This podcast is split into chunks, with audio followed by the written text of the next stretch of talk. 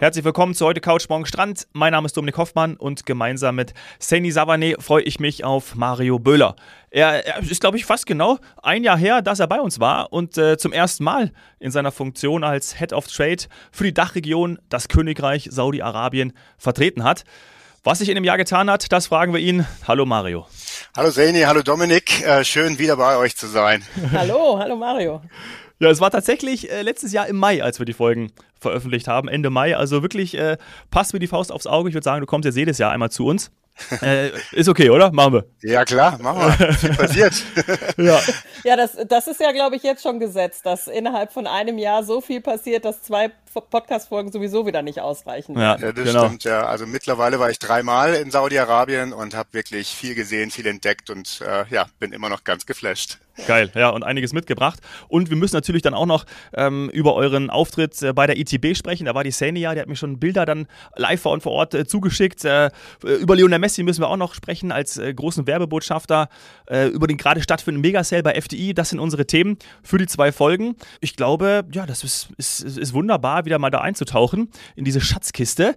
Starten wir aber mit den äh, Themen, mit denen sich ja jeder und jeder vor der Reise beschäftigen muss nämlich wie komme ich überhaupt hin, wie funktioniert die Einreise? Gib uns da mal direkt äh, ein Update oder wahrscheinlich ist es auch so geblieben? Mhm, genau, also seit 2019 kann man erst äh, als Tourist einreisen.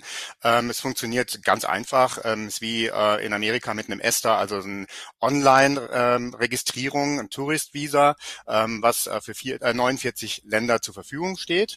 Und äh, da kann man das ganz, ähm, ja, ganz äh, easy online beantragen. Mhm. Ähm, wenn man dazu nicht gehört, ähm, und wir haben ja in Deutschland ähm, ja einige Gastarbeiter, die zum Beispiel keine deutsche äh, Staatsbürgerschaft haben, die können auch mit einem Schengen-Visum, also wenn man ein Schengen-Visum oh. ähm, hat, dann kann man auch Visa on Arrival in Saudi-Arabien beantragen. Das wollte ich nochmal dazu sagen, das ist neu. Ah, ja. ja, das ist auch gut zu wissen. Und wie lange, ich muss ja immer so ganz genau wissen, auch für Reisevorbereitungen, wann, was, wo, wie zu tun tun ist. Wie lange warte ich dann ähm, auf die Confirmation, also auf die Bestätigung? Weil wir kennen das Thema auch von Esther oder was weiß ich während der Pandemie mit Thailand und so weiter, dass man dann natürlich eigentlich buchen will und dann wartet auf das ja. Okay. Also es hat man relativ schnell, innerhalb von einem Tag ist es eigentlich zurück. Es dauert manchmal ein paar Stunden, manchmal geht es ein bisschen länger, aber innerhalb von einem Tag ist es meistens zurück. Ah, oh, das ist ja super, ja, perfekt. Toll. Und dann äh, lass uns auch direkt auf das Thema zu sprechen kommen, was wir, äh, ich erinnere mich auch vor einem Jahr, diskutiert haben, nämlich zu den Reisevorbereitungen gehört ja auch, wir betreten eine andere Kultur. Da muss man auch mal auf sein Verhalten achten. Kleidervorschriften zum Beispiel, das hat sich ja nicht geändert. Ne? Also ich glaube, wir haben auch von viel von Öffnung gesprochen, von Entwicklung, aber dennoch sollte man kulturelle Gegebenheiten auf jeden Fall, nicht nur in Saudi-Arabien, sondern überall, wo man hinreist, achten und beachten. Ja, das sind eigentlich die meisten Fragen, die ich äh, dazu gestellt bekomme. Ähm, wie, ähm, was muss ich, was, was muss ich äh, an Kleidern äh, mitnehmen, was muss ich tragen? Und gerade als Frau ist, glaube ich, ganz wichtig zu sagen, man muss kein Kopftuch äh, mehr tragen, man muss keine Abaya mehr tragen. Also alles, was schulterbedeckt ist, was kniebedeckt ist, ist alles okay. Und das gilt äh, für die Damen als auch für die Männer. Und äh, generell muss man sagen, also wenn man sich respektvoll verhält, ist das alles sehr, sehr gut. Also ähm, viele waren vielleicht schon mal in Dubai. Ähm, ja. Genau wie man sich dort verhält, verhält man sich auch in ähm, Riyadh und in ganz Saudi-Arabien und es ist völlig okay. Also es ist ein ähnliches Feeling. Ja, und immer wieder, ich kann es nur betonen, wichtig zu wissen, wäre eigentlich auch in einer, ich sag mal, deutschen Stadt, wenn man eine Kirche be äh, besuchen möchte oder sonstiges, das Achse-Shirt, das Tanktop äh, und äh, ich sag mal, vielleicht der zu kurze Rock, das ist da ähm, auch nicht, es ist nicht gern gesehen. Wir haben auch letztens nochmal am Kölner Dom genauso ein Gespräch geführt. Das ist einfach so. Und das ist der Respekt, egal ob ich in Istanbul bin oder eben dann auch in Saudi-Arabien. Also ich hoffe, dass das, ja, dass das vielleicht auch zu einem guten Stil führt, weil wir wollen ja, dass die Menschen, die jetzt bei FDI sagen, ich, ich möchte das buchen, es gibt gerade eben auch den Megasale mit den Superpreisen, dass sie natürlich gut vorbereitet hinfahren und dann auch sagen, ja, Mensch, gut, ich habe das gewusst, gewusst ich habe ein T-Shirt an und kein Spaghetti-Träger, Leibchen. Ja, genau. Das ist wirklich, wirklich wichtig. Und äh, ich erinnere mich auch noch, es kommt mir gerade in den Sinn, dass wir ja auch schon mal den Chris live äh, aus Saudi-Arabien zugeschaltet hatten, unseren Orient-Außenreporter, wie wir ihn immer nennen. Und der hatte wahnsinnig von dieser Gastfreundschaft geschwärmt. Erinnerst du dich noch, Seni, wo er gesagt hat, ja. äh, das ist äh, unglaublich, wie man, wie man dort empfangen wird. Ähm, äh, Neugierde war dabei, ja. aber eben auch so Offenheit. Ja. Man hätte in jedes Haus quasi ja, genau. reingehen können und dort essen ja, können, genau. hat er gesagt. Ja, ja, Chris und ich, wir waren zusammen dort zur gleichen Zeit und ähm, das ist auch was, was mich immer äh, wieder völlig ähm, ja umwirft, ist diese diese Gastfreundschaft. Also es ist äh, eine unheimliche Freundlichkeit, die die Menschen einem gegenüberbringen. Ähm, es ist eine unheimliche ähm, Hospitality, wie man so im Englischen sagt, also wie die um einen kümmern, wie die einem helfen. Ähm, es ist äh, wirklich äh, so, dass man nirgendwo alleine ist, wenn man Hilfe braucht, ist schnell jemand da und hilft einem. Ähm, ähm, es ist ein unheimlich guter Austausch ähm, mit den Einheimischen, mit den Saudis. Ähm, es ist ja eine sehr junge Gesellschaft, ja, also 70 Prozent der Bevölkerung ist unter 35. Mhm. Also eine sehr junge Gesellschaft. Und ähm, die meisten gehen ins Ausland zum Studieren, weil es übernimmt der Staat kompletto. Und ähm, dadurch äh, sprechen die fast alle sehr, sehr gut Englisch. Ähm, man kommt mit den Einheimischen überall ins Gespräch. Äh, die sind ganz normal überall am Arbeiten und sind auch sehr, sehr neugierig auf Touristen, weil die gibt's ja erst seit 2019 im Land. Und von daher kommt man überall gut ins Gespräch und kann sich ähm, dann auch ähm, mit, mit den Einheimischen gut unterhalten und äh, die helfen einem überall weiter. Also es ist un, eine unheimliche Freundlichkeit. Das hat mich neben den Landschaften immer am meisten fasziniert in Saudi. Hm, interessant. Also das ist ja auch etwas, äh, wie, wie fortschrittlich zu sagen, wir holen uns das Know-how quasi über ein finanziertes Studium und wie weltoffen. Also muss ich sagen, gut ab. Aber klar, man hat auch das nötige Kleingeld und da sind wir bei dem einen oder anderen Stichwort für später noch, weil wir werden ja noch von vielen Superlativen hören. Ja, mhm, genau. Ja, also Saudi ist richtig in Bewegung und diesen diesen Vibe, den spürt man auch. Also die ganzen Gesellschaftsstrukturen werden so äh, Stück für Stück ein bisschen aufgebrochen und ähm, also äh, diese ganzen ähm, ja Verhaltensweisen, die es jahrzehntelang gab, die verändern sich jetzt und diese Transformation, die das, äh, die in diesem Land äh, voranschreitet ähm, und gerade von der jungen Bevölkerung Bevölkerung, äh, die, die den ganzen Prozess noch mit anschiebt, den spürt man richtig dort. Und deshalb ist es, glaube ich, äh, auch jetzt gerade sehr, sehr interessant, äh, nach, nach Saudi zu, zu fahren oder zu fliegen und sich das mal anzuschauen. Mhm. Du hast jetzt gerade von der jungen Bevölkerung gesprochen und eben auch von der prozentualen Verteilung äh, oder dem Altersdurchschnitt. Ist denn dann, ich sag mal, die, die jüngere, jüngere Bevölkerung, wie wir das auch kennen von, von Städten in Europa, sind die eher in den Metropolen zu finden? Oh, ist, oder würdest du sagen, das Thema Landflucht ist da nicht so sehr ausgeprägt? Wie ist das, wenn ich rumreise, erlebe ich in den Städten nochmal ein anderes Saudi-Arabien als eben ich sag mal, im Hinterland, wie wir es äh, immer so lass mich, lass, lass, ja. lass mich aber ganz kurz, ich fand das ja gerade so lustig, ich stell dir mal ja. einfach nur dieser, dieser Titel Landflucht in Saudi-Arabien. genau. Ja. Äh, da muss man wirklich sagen, also Saudi-Arabien ist sechsmal so groß wie Deutschland. Also es ist ein Riesenland, ähm, ist äh, die arabische Halbinsel, ähm, 80 Prozent der arabischen Halbinsel ist Saudi. Ähm, zwischen dem arabischen Golf und dem Roten Meer erstreckt sich das. Und ähm, ja, es sind ähm, sehr, sehr viele, wie soll ich sagen, es, es, es, also die meisten sind in den Städten, weil das sind natürlich die größten, das ist auch ein bisschen wie bei uns. Und natürlich äh, äh, spürt man die Transformation auch am stärksten in den Städten, das mhm. muss man schon sagen. Aber auch in dem Land triffst du auch viele junge Leute, also so ist es nicht. Ich meine, ähm, diese, ähm, diese prozentuale Verteilung, die sieht man wirklich überall in Saudi, nicht nur in der Hauptstadt. Mhm. Man trifft mhm. überall meistens junge Leute mhm. und ähm, ja, die äh, sind sehr, sehr freundlich und hilfsbereit und ähm, ja es ist schön auch, sich mit Saudis zu unterhalten, weil sie kennen unsere Welt sehr gut, weil sie eben hier studiert haben oder auch schon viel gereist sind in äh, der westlichen Welt. Aber sie kennen ihre Welt natürlich auch sehr gut und deshalb sind sie auch gute Gesprächspartner. Ja. Ach cool. Toll. Ja, also ich muss sagen, es ist noch echt ein weißes Blatt für viele, auch für mich, muss ich ganz einfach sagen. Und ich würde auch gerne gleich zu Anfang, ich hoffe, das ist für euch okay, mal so ein paar ja, Stichwörter nennen oder einfach Sehenswürdigkeiten, wo ich persönlich noch kein Bild habe. Und dann eben die Frage, die Städte dazu passend. Wie kann, gibt's Eselsbrücken vielleicht, Mario, wo, wo du mir helfen kannst? Was ist wo? Wie ist das auch von der Landschaft her unterschiedlich, dass mhm. ich das nochmal genauer einordnen kann? Ja. Weil ich sag dir ganz ehrlich, wenn ich von dem Elephant Rock zum Beispiel höre, bei anderen Felsen auf der Welt, sage ich mal, die berühmt sind, könnte ich genau sagen, wie der aussieht und wo mhm. der ist. Aber im Elephant Rock muss ich das jetzt einfach noch lernen. Ja, das sind natürlich ein paar Sites, die jetzt auf die touristische Landkarte kommen, von denen man noch nie was gehört hat, aber ich äh, schwöre, dass in den nächsten fünf bis zehn Jahren das wirklich zum ähm, ganz alltäglichen äh, ähm, äh, gehört, wie zum Beispiel Abu Dhabi, was man vor 15 Jahren noch nie gehört hat. Mhm. Mittlerweile ist ein fester Landmark. Ne? Und ähm, so kommen eben einzelne Regionen jetzt auch stärker und auch eben Bilder in unsere Köpfe mit hinein. Und da gehört natürlich der Elephant Rock auch mit dazu. Aber da kommen wir nachher noch später okay, noch mit cool. Ah, ich bin gespannt. Ähm, generell muss man sagen eben, dass es sehr, sehr unterschiedliche Landschaften äh, gibt in Saudi-Arabien. Viele haben ja eher, sage ich jetzt mal, die Wüsten im Kopf. Es gibt äh, wunderschöne Wüsten. Äh, die größte Wüste der Welt, die Rub al-Khali, ist in Saudi oder hat einen großen Anteil in Saudi. Dann aber auch ganz grüne Bergregionen mit ähm, knapp 3000 Meter hohen Bergen im Süden und im Norden erstrecken sich da ganze Gebirge. Boah. Dann gibt's aber auch Canyons, die durch Wind und Wetter völlig zerklüftet sind. Ähm, Oasen mit Millionen von Palmen und dann nochmal die Küstenlandschaften am Roten Meer. Und da, da gibt's Inseln, die sehen aus wie Atolle. Also es ist Wahnsinn, wie unterschiedlich diese Landschaften in Saudi auch sind. Boah. Mhm. Ja, also muss man sich auch viel Zeit äh, eigentlich, also, also was heißt viel Zeit, aber man, es macht Sinn, auch äh, sich Zeit zu nehmen, das Land kennenzulernen, ne? weil mal so, es hört sich für mich an, fünf Tage ist irgendwie zu wenig. Also du solltest da schon ein bisschen mehr bisschen mehr Zeit nehmen. Weil äh, jetzt mal nichts gegen Dubai, aber du kannst ja auch nach Dubai irgendwie drei, vier Tage. Äh, klar kannst du auch länger bleiben, aber irgendwie, für mich hört sich das so an, als, als ich musste es unbedingt richtig erkunden.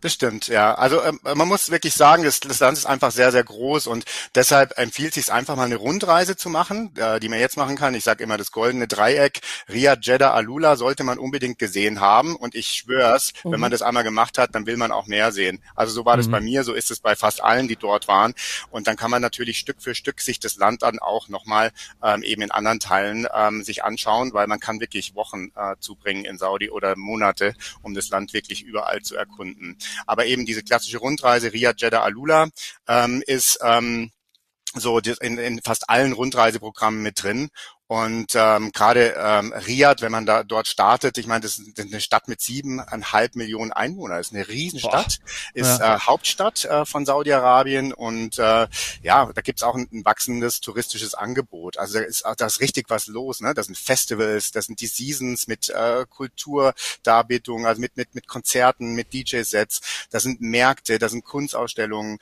da gibt's eine ganz tolle Restaurantszene. Also Riyadh ist wirklich ähm, ein absoluter Topspot. Ähm, und wenn man da so mal ankommt, dann kann man da schön eintauchen, ist ein guter Start für eine Reise.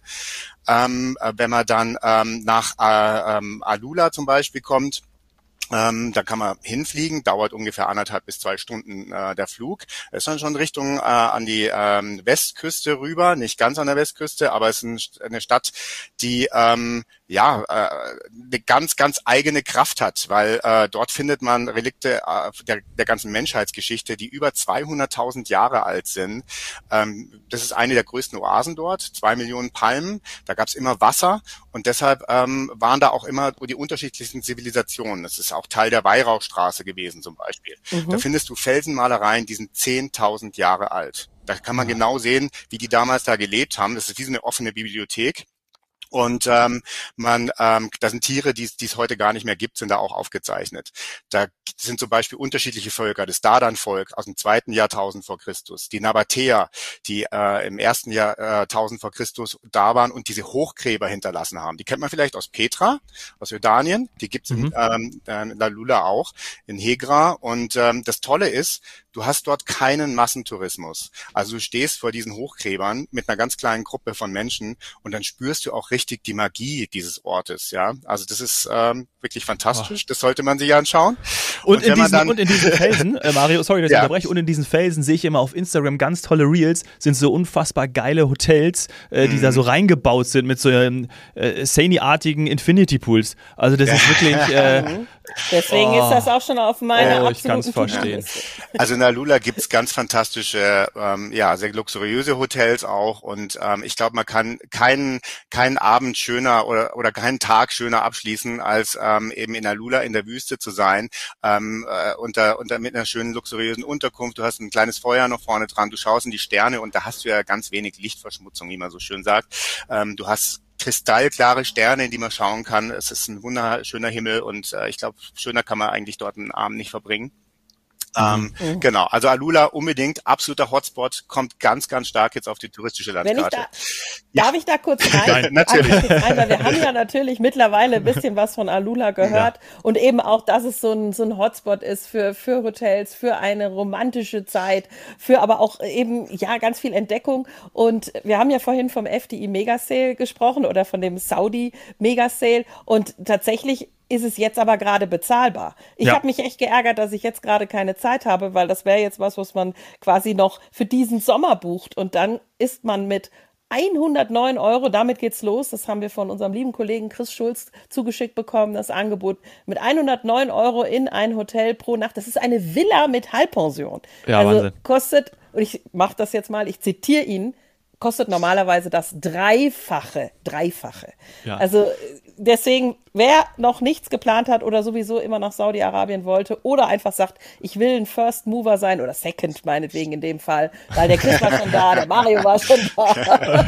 genau. Aber dann mhm. bitte jetzt, also es ist echt mega günstig. Und auch die Rundreise, wenn du es gleich nochmal dann abschließt, denn das Highlight ist ja dann auch noch, oder eins der Highlights am Ende ist ja dann Jeddah. Das heißt, das ist äh, ja dieses Dreieck eben, was dann in Jeddah noch beendet wird. Und das ist auch bezahlbar. Also wirklich. Vor allem jetzt gerade. Aber ja, also ich meine, es ist, es ist immer eine Reise wert. Aber wer noch die Zeit hat, dann ja. jetzt. Also man muss schon wirklich sagen, ich glaube, so ursprünglich wie das Land äh, jetzt ist, äh, in, in welchem Zustand es sich jetzt befindet, so ursprünglich wird man das nie wieder finden, weil es natürlich unglaublich viel in Saudi gerade passiert. Da werden wir nachher noch ein bisschen äh, äh stärker drauf eingehen, auch gerade in der zweiten äh, Podcast-Folge. Mhm. Aber ähm, ähm, eben, es ist jetzt, äh, glaube ich, äh, einfach die Zeit, um Saudi zu erleben. Ähm, dadurch, dass es so lange auch geschlossen war, ähm, ist es natürlich in einem, in einem äh, sehr, sehr ursprünglichen Zustand und das eben jetzt zu erleben. Und ähm, ja, mit den mit den tollen Preisen. Also ich meine, das ist natürlich sensationell. Also günstiger kommt man ähm, nicht äh, nach Saudi, ja. ja, also diese Rundreise, sie nennt sich zauberhafte Welt zwischen Wüste und Moderne. Eben genau dieses Dreieck, was du gerade erwähnt hast und was auch das Must-See ist. Jetzt zumindest mal für den für den aktuellen Stand. Wenn wir nächstes Jahr einen Podcast machen, dann wird das wieder anders sein. Dann kommt da noch mehr dazu. Aber jetzt ist es definitiv etwas, wo man diese drei faszinierenden Orte plus alles, was du gerade gerade noch gesagt hast, auf dem Weg oder dann eben in Alula noch die, oder wie war das? Ab, Abra, wie hieß das jetzt nochmal? Sag nochmal genau. A, A, Agra, Agra, nee, Hegra. Die, Hegra. Hegra, Entschuldigung. Genau. Ja, siehst du, mhm. ich bin echt noch nicht, bin echt noch nicht sattelfest. Das muss noch besser werden. Also auf jeden Fall gibt es das jetzt schon für 600 Euro. Das ist ohne Flug pro Person. Also äh, wer schon mal eine Rundreise gebucht hat, der weiß, dass wir gar nicht weiter ja. sprechen müssen. Das ist das Und der Elephant so Rock ist auch dabei. Ich habe gerade ein Bild von ihm vor mir. Ja. Natürlich. Hinter ihm geht die Sonne unter. Toll. Ja. Jetzt hat die Szene eben Jeddah genannt. Ich sage ja immer Jeddah. Ich glaube, das hatten wir vor einem Jahr auch das Thema, dass ich gefragt habe, wie es genau, ausgesprochen richtig. wird. Also wir sagen bei uns immer Jeddah ähm, und äh, schreiben es auch in der in der englischen äh, Schreibweise. Jeddah ist äh, die alte deutsche Schreibweise, die aber so gerade bei uns niemand mehr benutzt. Mhm. Ja. Okay, genau, also Jeddah. Die Einheimischen nennen es auch so. Ähm, ist, ist, ähm, hört sich, äh, Jeddah hört sich irgendwie so falsch auch für die Einheimischen an. Also ich sage immer Jeddah dazu und äh, ich glaube, das ist auch die Schreibweise, wie sie sich jetzt auch durchsetzt, durchsetzen wird. Also und ist ja auch eine Megastadt, ne? Deswegen ab, äh, lohnt sich ja. nochmal dahin zu schauen.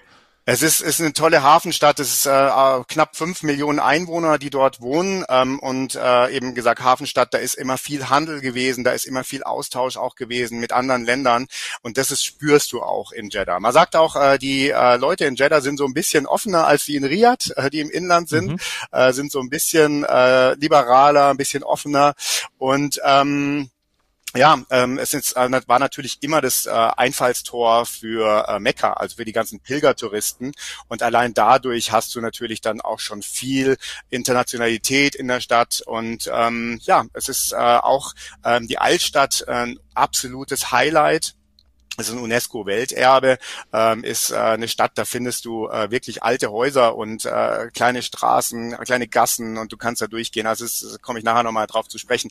Es ist äh, unheimlich schön, äh, sich das äh, eben auch zu erkunden und den Flair äh, der Stadt äh, ja, zu genießen. Ah, ja. Toll. Jetzt sind wir schon ja. am Roten Meer. Oh, da sprechen wir später ja. nochmal drüber. Ja, das stimmt. Aber jetzt müssen wir natürlich auch noch über meinen Lieblingsfußballer sprechen. Euer Testimonial, euer Werbegesicht, Lionel Messi. Er hat sozusagen seine Spuren im Sand schon hinterlassen und ich kann danach stapfen. Ne? Erzähl mal ein bisschen davon. Genau, also er war schon mehrfach dort äh, oder mehrfach in Saudi-Arabien mit seiner Familie, hat äh, verschiedene Touren gemacht und die kann man tatsächlich nachreisen, ja, also auf den Spuren von Messi, von Lionel Messi durch äh, Saudi-Arabien und ähm, ja, also auf unserer Homepage sind auch einige Touren drauf, äh, die er gemacht hat, die man so nachreisen kann. Eine ist äh, die Sieben-Tagestour, auch mit dem goldenen Dreieck Riyadh, Alula, Jeddah. Und ähm, da ist zum Beispiel äh, in Riyadh äh, hat er den, den, den Kingdom Tower besucht. Ich glaube, ähm, das können sich die meisten vorstellen. Das ist dieser hohe Tower, der so ein bisschen aussieht wie so ein Flaschenöffner. Ähm, dann äh, das äh, Masmak Palace, ähm, das Fort aus dem zweiten Saudi-Reich. Dann ähm, hat er das Nationalmuseum besucht ähm, und den ähm, einzigen Herrscherpalast Atureif in Deria ähm, ist auch ein UNESCO-Welterbe aus dem 18. Jahrhundert. Also da gibt's einiges zu sehen in Riyadh und da kann man so ein bisschen auf den auf seinen Spuren wandeln. Dann ist er weitergeflogen nach Alula und ähm, auch da äh, hat er einiges gemacht. Ähm, kann man auch, gibt's einige Videos drüber, wo man ihn sieht, wie er da in der Wüste mit einem Buggy unterwegs ist. Ja, das ist geil. Da gibt's einige mir. Wüstenaktivitäten. Gerade vor mir. Genau. Wunderschön. Ja.